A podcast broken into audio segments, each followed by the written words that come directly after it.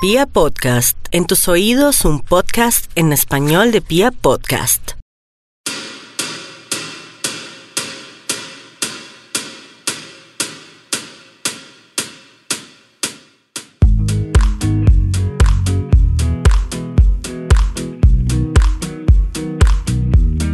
Bueno, un saludo a todos nuestros oyentes de Casa Deportes. Hoy comenzamos una nueva temporada eh, con muchas nuevas sorpresas, eh, invitados y muchos temas por hablar en, en este podcast que he hecho para investigar un poco de estos nuevos deportes que mucha gente no conoce y, y, y, pues no tienen mucha repercusión y pues la importancia de darle pues este, este espacio, ¿no?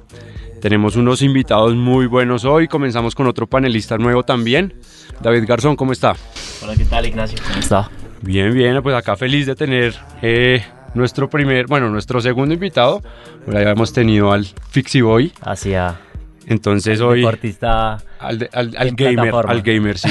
Entonces hoy tenemos un invitado muy especial, eh, colombiano, César, Areva, César Arevalo Urrego. Él es el, un parapentista bogotano. Actualmente se encuentra ubicado octavo en el ranking mundial en la modalidad de acrobacia. Y pues acá estamos con él. César, ¿cómo está? ¿Qué tal? ¿Cómo están muchachos? Para mí un honor estar acá compartiendo con ustedes. Bueno, no, para nosotros sí es un honor sí. que usted esté acá. La verdad es un invitado, un invitado muy especial. El primer deportista. El primer deportista. En competición. Exacto. Que, que está acá. Entonces, felices con su presencia y pues con él viene Santiago Sandoval, su colaborador. Santiago, ¿cómo está? ¿Qué tal muchachos? Un saludo cordial para todos ustedes, acá con un poco de frío en esta bella querida ciudad de Bogotá y muy contento de que ustedes se tomen la tarea de hablar de estos deportes que no son comunes, de hablar no solo en, en, los eventos de radio, sino también en los medios de comunicación más importantes. Bueno, pues hablemos un poco de que lo que fueron los comienzos del parapente en el mundo. Hay que aclarar que este nace por, por unos eh, escaladores franceses que pues suben a, a los diferentes altos ubicados pues en, en esta región y con el fin de eh, acortar su distancia en, en, en el descenso, pues eh, buscan una manera pues de como de, de ir mucho más rápido y, y, encuentran en el parapente pues esta solución, entonces... De devolverse. Exacto. regresar, regresar. Entonces pues ellos, eh, el parapente nace de ahí, a Colombia llega a, en la década de los 90 con un italiano, entonces pues César, cuéntanos un poco de cómo fue tus comienzos en el parapente, eh, ¿Qué te inspiró y, y, y, cómo llegaste a este deporte? Bueno, eh, cuando llegó a Colombia yo ni había nacido, pero pues ya estaba mi papá representando. Él en realidad comenzó a volar desde el 93. Entonces ya lleva más de 20 años en este deporte y cuando yo nací ya esto venía en la sangre prácticamente. Sí. Eh, desde muy chiquito mi mamá me dijo que mi primera palabra fue pente, papi, pente. Entonces pues imagínense, para mí siempre fue eh, una pasión y algo que yo quería seguir desde muy pequeño y no había mucha información. Eso también me daba mucha curiosidad, el hecho de ser pionero, el hecho de ser el primero en dar los primeros pasos, en arriesgarse. Entonces eso también me, me motivó un poco más a, a, a pushar los límites. Ok, y pues el, tengo entendido que eh, nace o bueno, este italiano llega a la zona de Santander, a Bucaramanga, el primer vuelo es en, en la Mesa de los Santos. Eh, pues allá es muy común el parapente. Entonces, esta región, no sé, pues ustedes me imagino que practican mucho allá, no sé. Eh, sí, Nacho, algo que tenemos que tener en cuenta es que con la llegada de los extranjeros, además de traer el deporte, ellos hicieron una gestión de traer los equipos y enseñarnos el deporte como tal. Sin embargo, la estructura y la enseñanza fue muy nula fueron los mismos personajes, los mismos, digamos, líderes de las regiones, porque no fue únicamente en Santander, sino la parte de Antioquia, que generó, digamos, ese gran impacto a nivel deportista, que empezó a enseñar como tal a los muchachos ya el gestionamiento de qué es un ala, que cuáles son sus características principales, digamos, ya enseñar cosas más teóricas. Más técnicas, sí. Exactamente. Y bueno, César, eh, ¿por qué el parapente y no otro deporte? Aéreo, ¿no? Porque Claro. hay demasiados deportes aéreos, hay que aclararlo, pero ¿por qué el parapente? Pues en realidad a mí me encanta el parapente porque se puede utilizar de muchísimas maneras. Usted tiene la modalidad de paramotor en la cual se puede despegar desde, desde el plano. Se puede ir a sitios alucinantes, conocer, divisar, así como lo hace con cualquier otra aeronave a motor. Tenemos también el cross country, que ya es volar como tal, ser un ave, poder eh, identificar las diferentes corrientes aéreas para poder dirigirse a, a- a sitios diferentes, ¿no? Entonces esa parte es otra modalidad. También se puede compartir el deporte en el tándem, entonces eso también es buenísimo. O poder biplaza, creo que también le llaman. biplaza, tándem. Entonces, eso también le da la oportunidad a uno de trabajar y de compartir con las personas que quieren experimentar un poco del deporte. Y lo que a mí me encanta, que es el freestyle, la acrobacia, que, que es simplemente desconectarse del mundo y conectarse como con una parte más de mi cuerpo. Entonces, eh, por eso me encanta el parapente, porque lo puedo hacer en cualquier parte del mundo y me ha ayudado en realidad eh, conocer muchísimos sitios. Bueno, ya vamos a hablar un poco más de eso, que son las categorías, porque pues hay que aclarar a la gente que cuando se rankea en, en, en parapente hay varias categorías por las cuales se clasifica. Pero, César, porque Colombia es un país tan, pues, tan apto para el parapente. O sea, entiendo que el clima tropical ayuda mucho en eso, porque pues en otros países por estaciones y digamos hay pues mucho, mucho- mucho tiempo nevado en otros países, entonces en ese tiempo no se puede practicar, pero pues acá durante todo el año, eh, desde que haya pues clima pertinente se puede practicar, porque Colombia es un país tan, tan bueno para el parapente. Bueno, nosotros tenemos la ventaja de que estamos muy cerca de la línea del Ecuador, entonces nuestro clima en realidad no varía mucho, no es que lleguen temperaturas bajo cero y nuestra geografía también es alucinante, imagínense, tenemos tres cordilleras en las cuales se puede uno divertir por donde quiera, tenemos playa, tenemos todo lo que queramos, entonces para nosotros como pilotos de parapente pues es prácticamente un paraíso, lo único que falta sería como el transporte, pero también llega la otra modalidad del parapente que es como caminar y volar. Entonces eso lo hace parte de la aventura, poder llegar a una montaña que nadie conocía y salir a volar y aterrizar en la cancha del pueblo y que salgan todos los niñitos a mirarlo a uno y todo eso. Tenemos un, un país que es un paraíso para el parapente. Y eso le va a preguntar, un, un- o sea, los niños, pues, eh, ¿qué tanta acogida tienen, tienen con este deporte? ¿Qué tan, ¿Qué tan llamativo lo ven? Pues mira, en realidad nosotros en este momento en Medellín se está viendo algo increíble que es que los muchachos de bajos recursos están comenzando a volar y a, ver el mundo de otra manera. Sí, sí, todos sabemos que el deporte siempre ha salvado muchísimas personas de bajos recursos y que ha sido parte importante para progresar y tener alguna pasión en la vida. Entonces se está viendo que los muchachos están impulsándose por este nuevo deporte. También eh, los profesionales se están dando cuenta que esto está haciendo eh, pues algo mucho más masivo, entonces están saliendo parapentes especiales para niños de edad de 4 o 5 Ya con años. tamaños y... Exacto, entonces la verdad eh, está siendo muy amplio el rango para, para los deportistas. También se pueden ver personas de la mediana edad, se podría decir, 60, 70 años en Europa que también se les da la oportunidad de volar. Bueno, volviendo un- un poco al tema anterior, eh, ten- pues tengo entendido que cada parapente pesa entre 15 y 20 kilos más o menos. Entonces, ese peso, pues tienen que llevarlo a todos los lugares de donde salen, ¿no? Sí. Eh, ¿Cómo ustedes pues dicen que un lugar es apto para volar? Eh, ¿Cómo puedo llegar allá? ¿Cómo sé que allá puedo volar? ¿Cómo descubren un nuevo lugar para O sea, volar? Digamos que en medio de la exploración que un poco Sí. hablábamos en descubrir pues esos spots, pues por decirlo así, para tirarse, eh, cómo uno lo puede considerar, considerar apto o viable pues para precisamente pues darse ese lujo de tirarse y caer pues donde, no sé, Sí. en un determinado destino. Pues muchachos, hay dos cosas básicas y súper importantes, el despegue y el aterrizaje. Esto es lo primero que tenemos que mirar cuando vamos a sobrevolar un sitio. Eh, después ya viene la meteorología, que se hace un estudio, digamos, previo o local de las personas, preguntarles cómo normalmente entra el viento en esa zona, cómo normalmente entra el viento eh, a esa montaña, a ese despegue, pero en realidad se le tiene que hacer un seguimiento a los sitios de vuelo para nosotros de verdad saber si es un sitio apto o regular para volar. Otra manera es ver las aves. Las aves son en realidad las guías de nosotros. Para nosotros ver a las aves es ver a los maestros. Ellos son los que nos enseñan.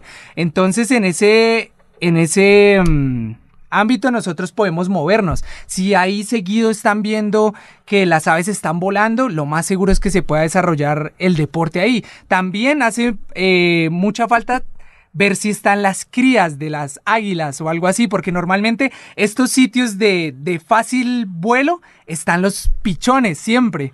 Es increíble, es que la naturaleza nos da todas las herramientas. Entonces, si usted ve que están los pichones ahí volando, es porque es un sitio relativamente para fácil volar. para volar. Claro. Sí. Eh, Porque, pues, tengo entendido que también depende mucho de las ráfagas de viento, ¿no? Si hay ráfagas de viento muy pesadas, más allá de 50 kilómetros por hora, ya no es apto para volar. Pero si no hay tampoco mucho viento, pues tampoco se puede volar. Exacto. Porque, pues, tengo la experiencia que fuimos acá una vez con el muchacho a la calera y íbamos todos felices a volar, llegamos al voladero y no pudimos No volar si no habían condiciones. Sí. Entonces, digamos, ¿qué pasó esa vez? Bueno, esa vez me acuerdo que llegamos, habían condiciones, había algo de viento, pero teníamos un frente de este que nos estaba molestando, un frente frío. Entonces, ¿qué pasa? Normalmente el frente frío entra y el calor va para arriba, ¿sí? Entonces entra el frío y de la dirección que venga el frío viene el viento y en ese momento teníamos el viento de la dirección que no nos funcionaba.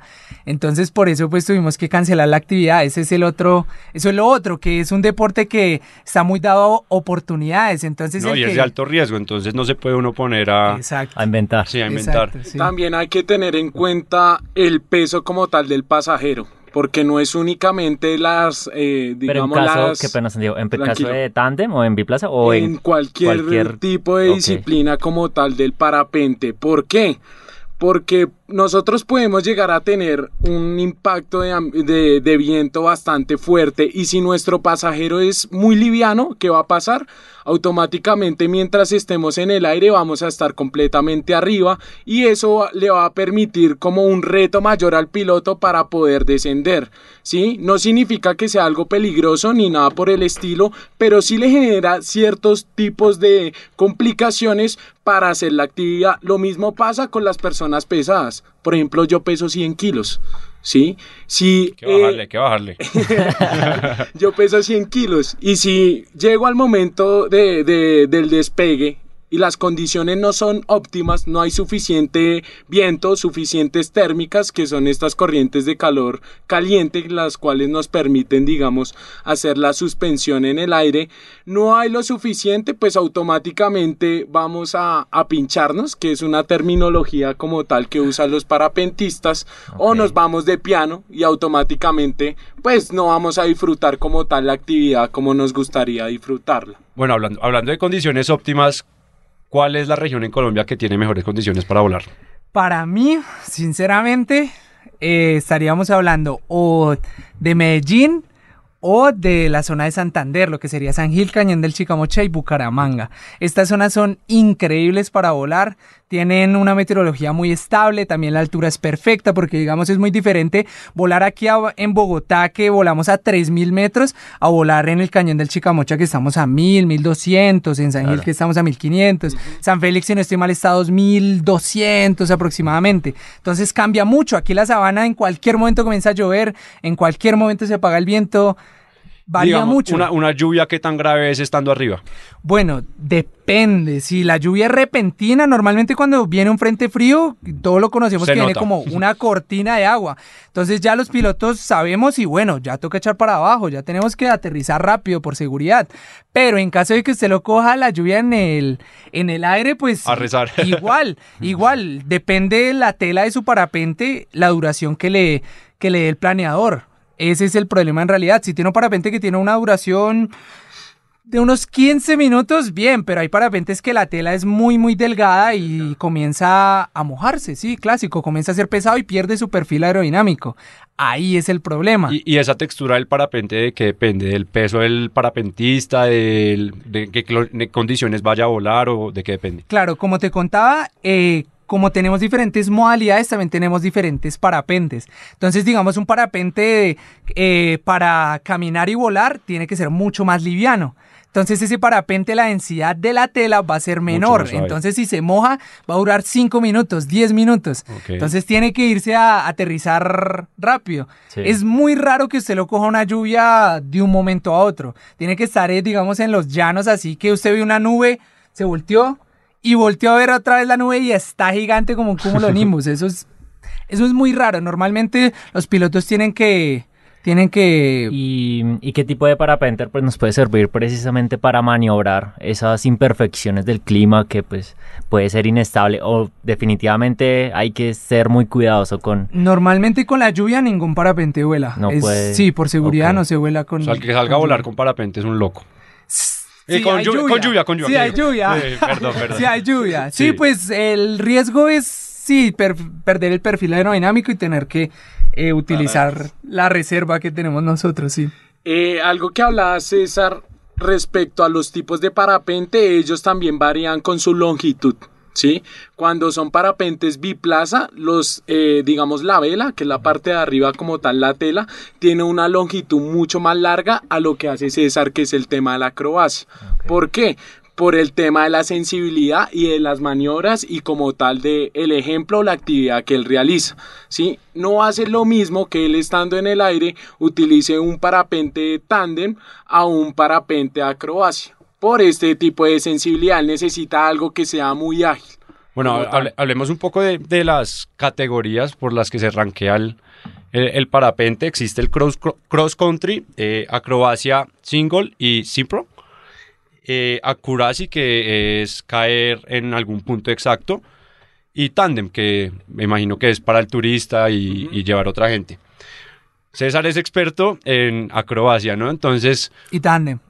Sí, pero su fuerte es el, La el- la acrobacia. acrobacia, Usted, o- ¿Cómo llegó a, a ese octavo puesto en el ranking mundial en esta categoría? Bueno, muchachos, la historia comenzó en el 2015, cuando yo estaba terminando mis estudios. Ahí tenía que saber si iba por el derecho o por el deporte.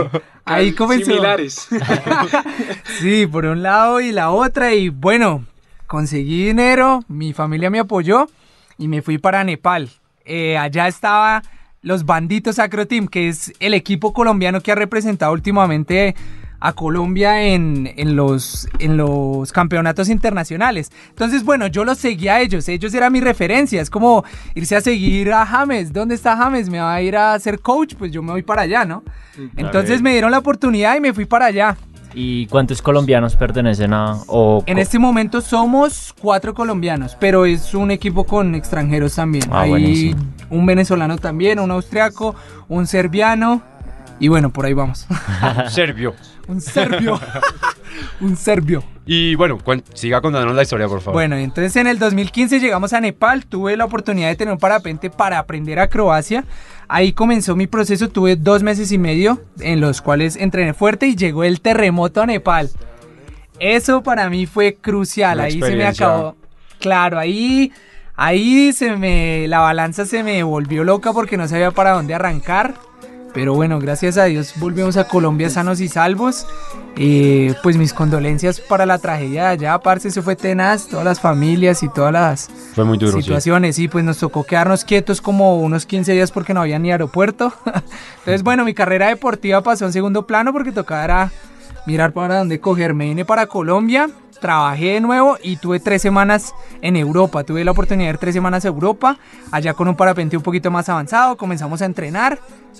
Y se acabó el 2015, llegó otra vez trabajando fuerte todo el tiempo, parce. Si yo no estoy entrenando y compitiendo, estoy trabajando. Una de dos. Llegó 2016, seguimos entrenando y llegó el Mundial de Parapente, si no estoy mal, pero no tuvimos el apoyo de la federación ese año. Y no nos... Eso me parece importante hablarlo. Eh, pues hay que aclarar que el parapente en Colombia está, está pues regido por Fede Aéreos, que es la federación que aglomera pues a todos estos deportes eh, que se practican en el aire. Entonces, de cuando si uno quiere aspirar a recursos eh, pues para el parapente, va a Fede Aéreos eh, o va directamente a Coldeportes, que es la que rige a, Col- a Fede Aéreos, o de dónde salen los recursos para los parapentistas. Pues el proceso se supone que yo, te, yo estoy en un club, ¿sí?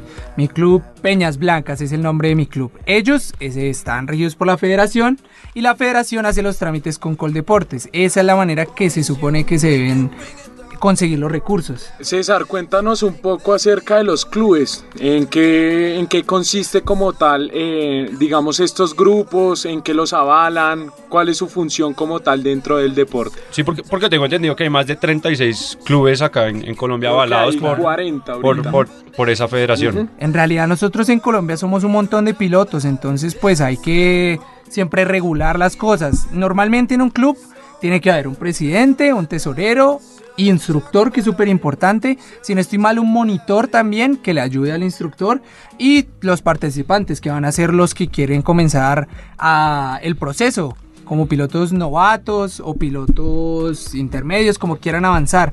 Ahí es que nosotros sacamos nuestras licencias y se supone que con esos recursos también se pueden sacar apoyos para los deportistas.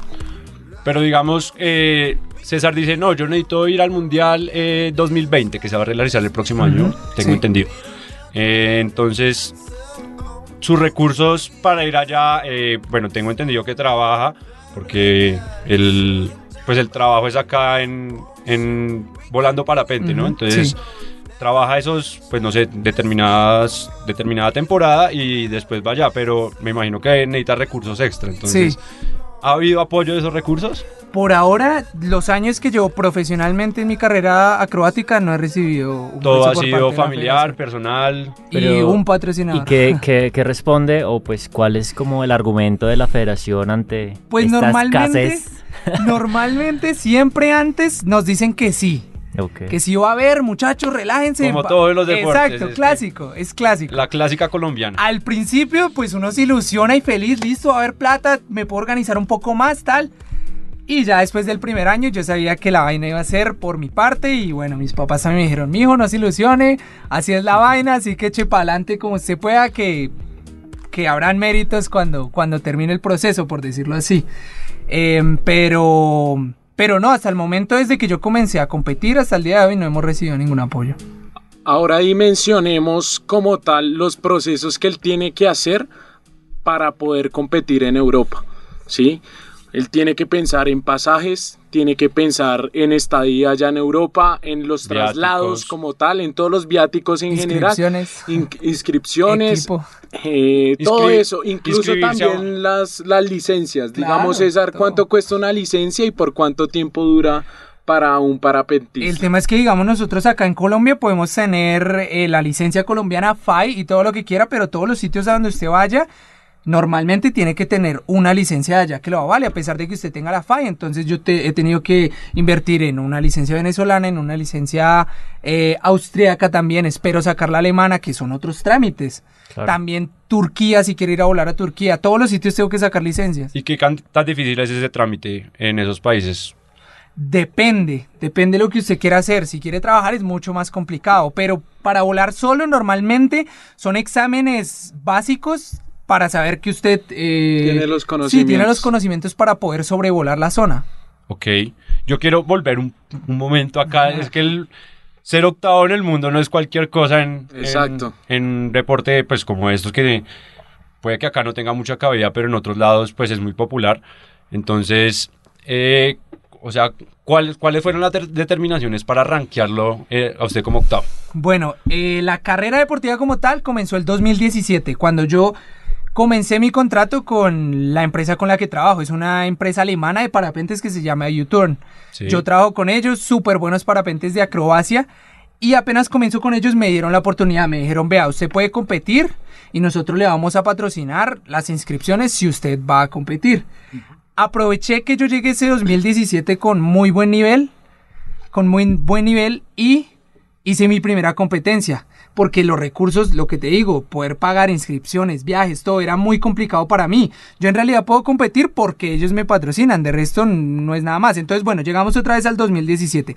Hice mi primera competencia, la cual dentro de... Hice mis primeras dos competencias, un nacional en España, que quedé primero, que fue mi motivación. Yo dije, tengo Ahí que estoy. seguir acá, sí, tengo que seguir acá. Y la segunda que fue internacional, que quedé por primera vez en mi vida de noveno, en un top 10 de una vez. Después dije, listo, entonces vamos el 2018 con toda.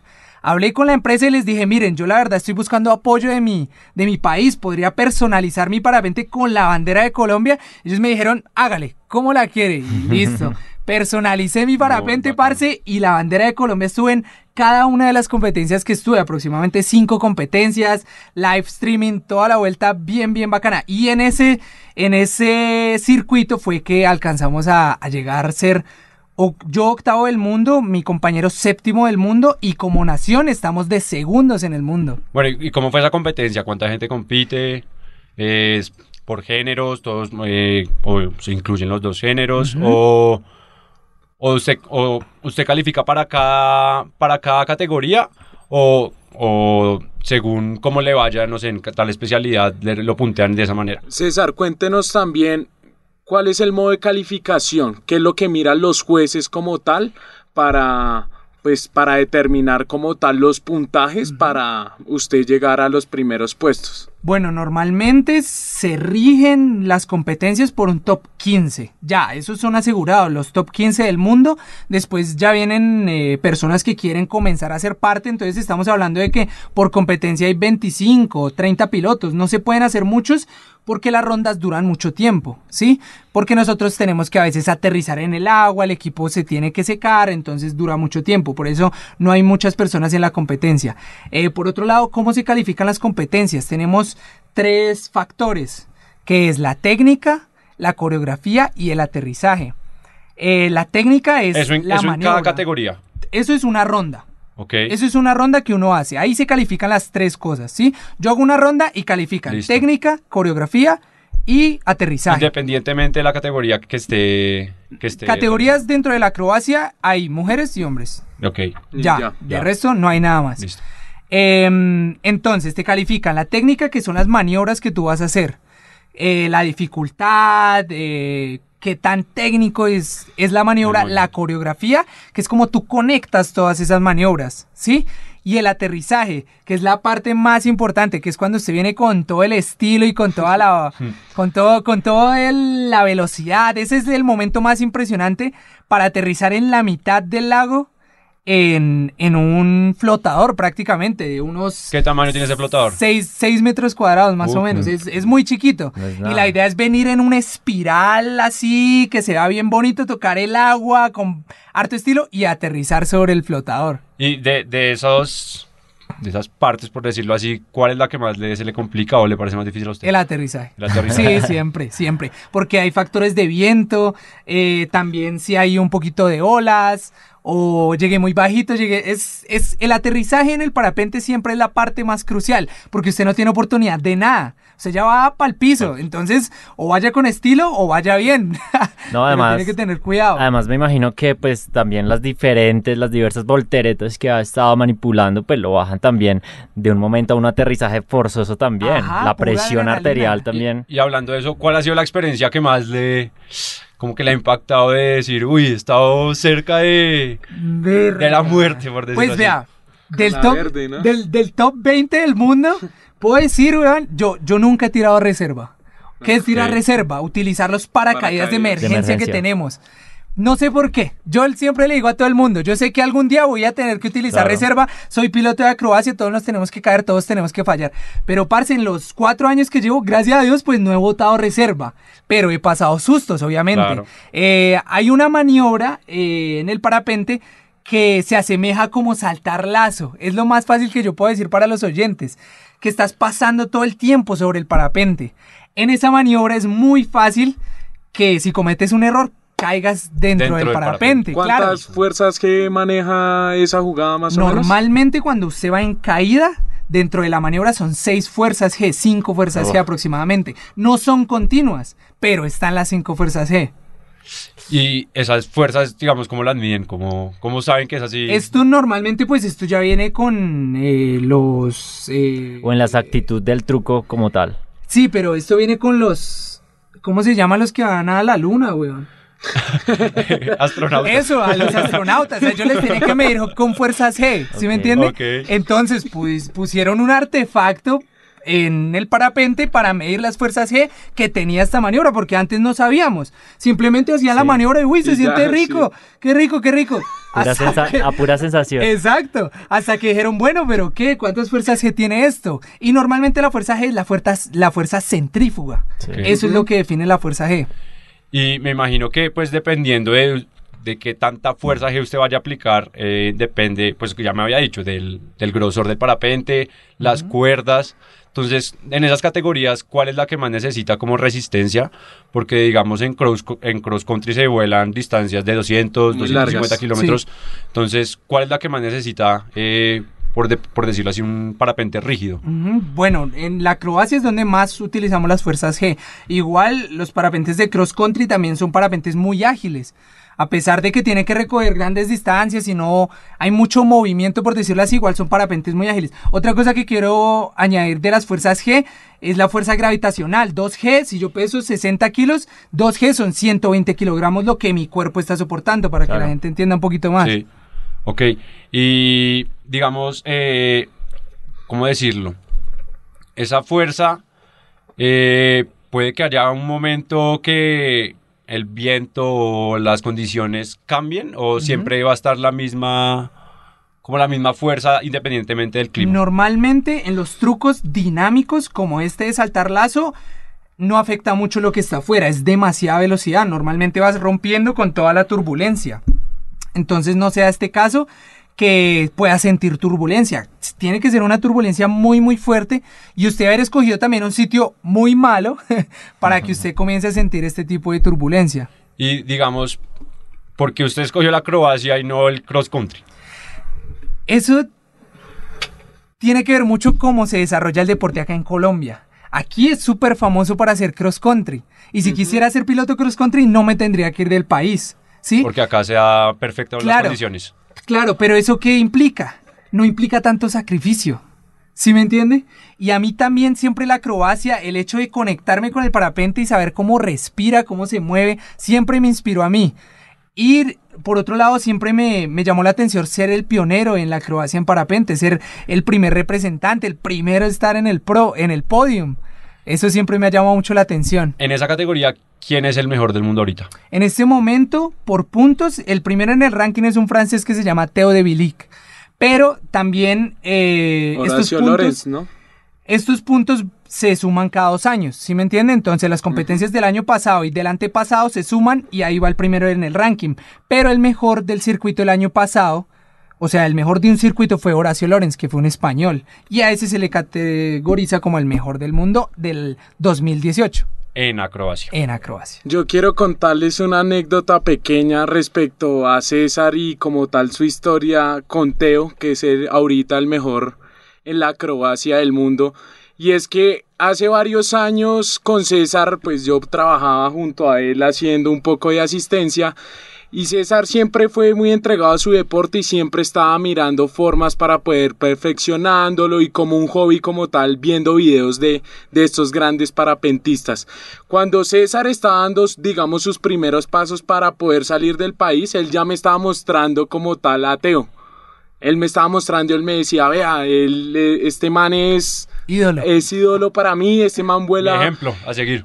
Es un, es un duro, entonces yo lo he mencionado, entonces a aquellos que les gusta el fútbol, el- el- su jugador favorito, yo lo he mencionado de esa manera. Después de unos años yo me empecé a dar cuenta, luego de las competencias, de ver a César y ya estaba compartiendo al lado de Teo, no solo en una competencia, sino también fuera de ella. Ahorita si usted le pregunta a César, ya los dos son amigos. Entonces es algo que Un sueño pa- cumplido. es, Claro. es Total, impresionante. total, o sea, total. tan solo para mí, no quiero imaginar lo que significa para él.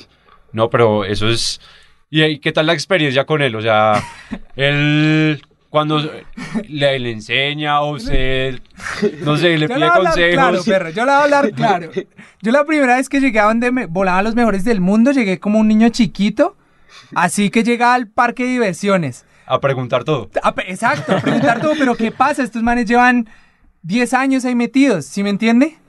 Y soberbios, weón. Los manes rockstar, le voy a hablar Sí. claro, los manes unos rockstar y a mí me dolió mucho. Claro. A mí me dolió mucho, yo parce, porque son así, porque no comparten, o sea, yo ya hablaba un poquito de inglés y todo, ¿qué pasa? Porque no hay flow, porque no hay nada. Entonces al principio me cayó mal. Yo, este man, ¿qué le pasa? Porque no nos conoce nadie y usted cree que sí, ¿sí me entiende? Sí. Entonces, eh, al principio no me fue muy bien. Cuando ya comencé a entrar en el ranking y se dieron cuenta que uno comenzó a mejorar en la cosa, se dieron Empezaron cuenta. a asustar. Ahí dijeron, como que vale la pena, dijo, no, como que vale la pena compartir y todo. Y comenzamos a hablar.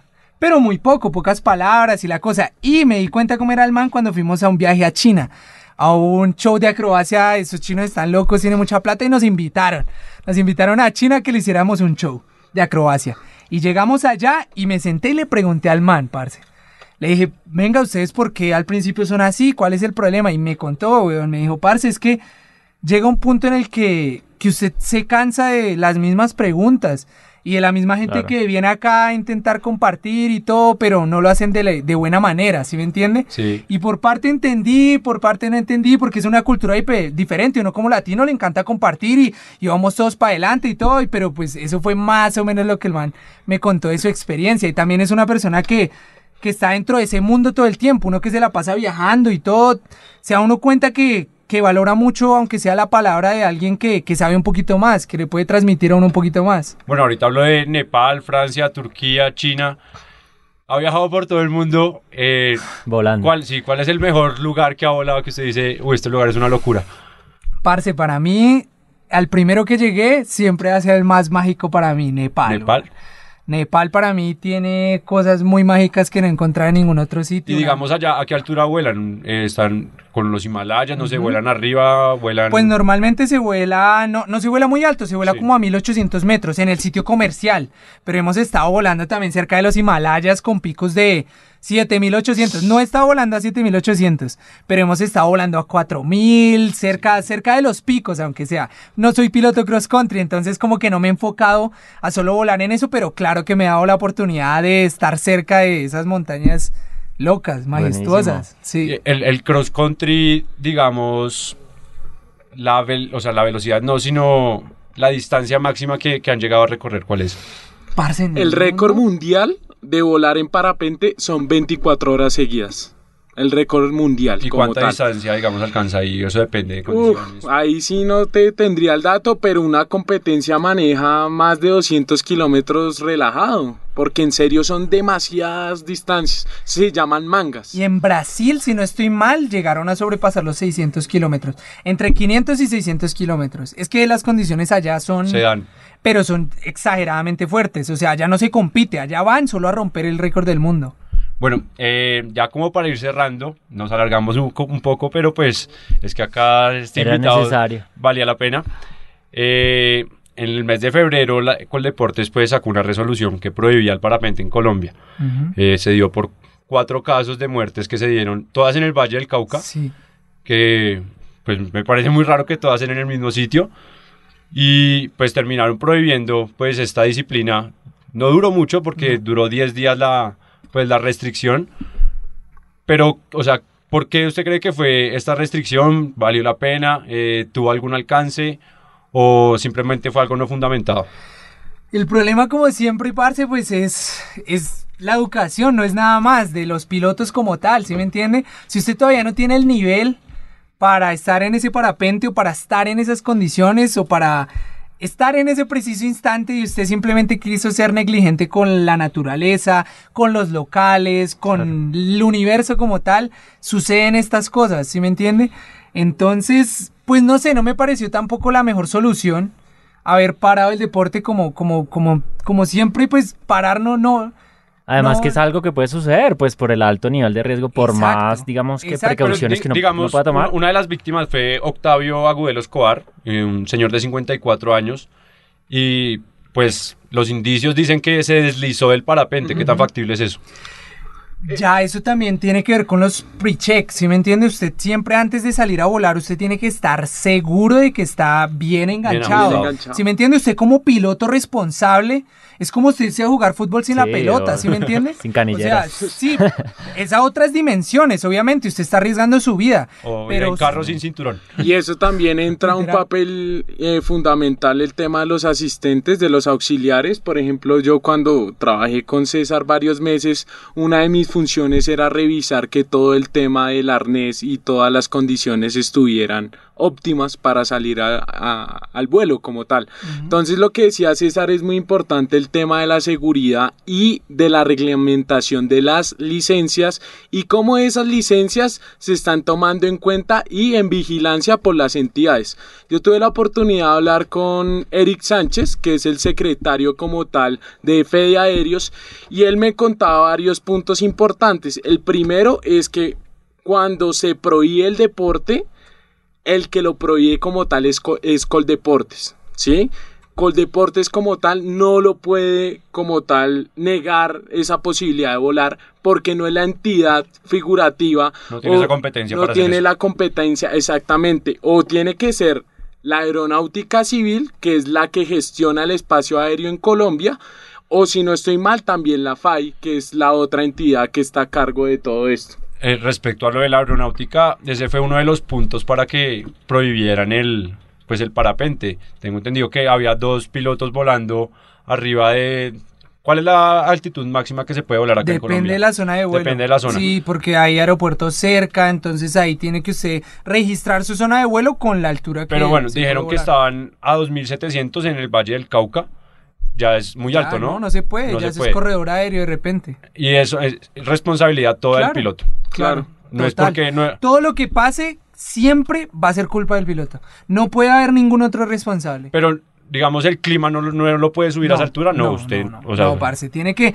Si, si usted se encuentra una dimensión de estas de que el clima lo subió, parce, usted va a terminar a 5000 metros porque lo cogió una nube y se lo llevó, pero a la estratosfera, ¿sí me entiende? El piloto tiene que saber cómo descender si sobrepasa los límites. Bueno, ya, y ya acá, ya sí para cerrar, eh, porque ya se nos, se nos acabó el tiempo. Eh, César, las competencias que se vienen y, y qué objetivos hay para ellas. Bueno muchachos, este año se viene la primera competencia aproximadamente en cuatro semanas en Italia, después tenemos otra en España que es el Acro Game, que es así como un skate por decirlo así, son batallas entre nosotros mismos los pilotos, algo súper, súper divertido. Así, puro freestyle. Es patrocinado por Red Bull también. Eh, la tercera competencia otra vez en Italia, en otro sitio de Italia, Turquía y posiblemente en la reunión que es una isla que está al frente de Madagascar. ¿Y alguna posibilidad de ver esas competencias por alguna transmisión o algo? Pues normalmente por, las, por, normalmente por las redes sociales de, de las competencias, están transmitiendo. Igual yo por todas mis redes sociales estoy compartiendo todo el tiempo sí, creo que ya has iniciado un canal. Eh, ¿Cuáles son tus redes sociales, César, para que le digas a los oyentes dónde te podemos ver? Bueno muchachos, a mí en Instagram me pueden encontrar como arroba cesar.arevalo.u, también en Facebook como César Arevalo y en YouTube también cesararevalo.u. También sí, abrí mi canal de YouTube hace poco compartiendo un poco más de la vida de un parapentista, que es algo que nadie conoce. Es que es eso, como un poco retratar las memorias de los deportistas, porque es que si no lo hace la federación o no lo hacen los mismos clubes, pues le toca a uno gestionar Así es. todo ese tipo de cosas. No, y además que pues en, en, en estos espacios uno encuentra lo bien, fotos muy... o sea, exóticas que uno nunca va a poder ver en otro lado. Yo pues hay muchas veces sigo a César en, sus redes sociales y, en serio uno ve unas cosas extravagantes eh, que, uno, que uno no se imagina. Ese entonces, es el plus del parapente. Exacto, entonces bueno César, muchas gracias por acompañarnos acá, espero que sea una temporada demasiado exitosa y como siempre tener en alto la bandera de Colombia y pues que, que le vaya muy bien allá. Que así sea, muchísimas gracias muchachos, eh, la verdad, de verdad, para mí estar acá, es un placer y vamos a llevar a Colombia a un podio mundial sin duda. Bueno, un saludo a todos, muchas gracias Santiago, muchas gracias David y nos vemos en otra emisión de acá de los Casa Deportes en esta nueva temporada. Un saludo. Love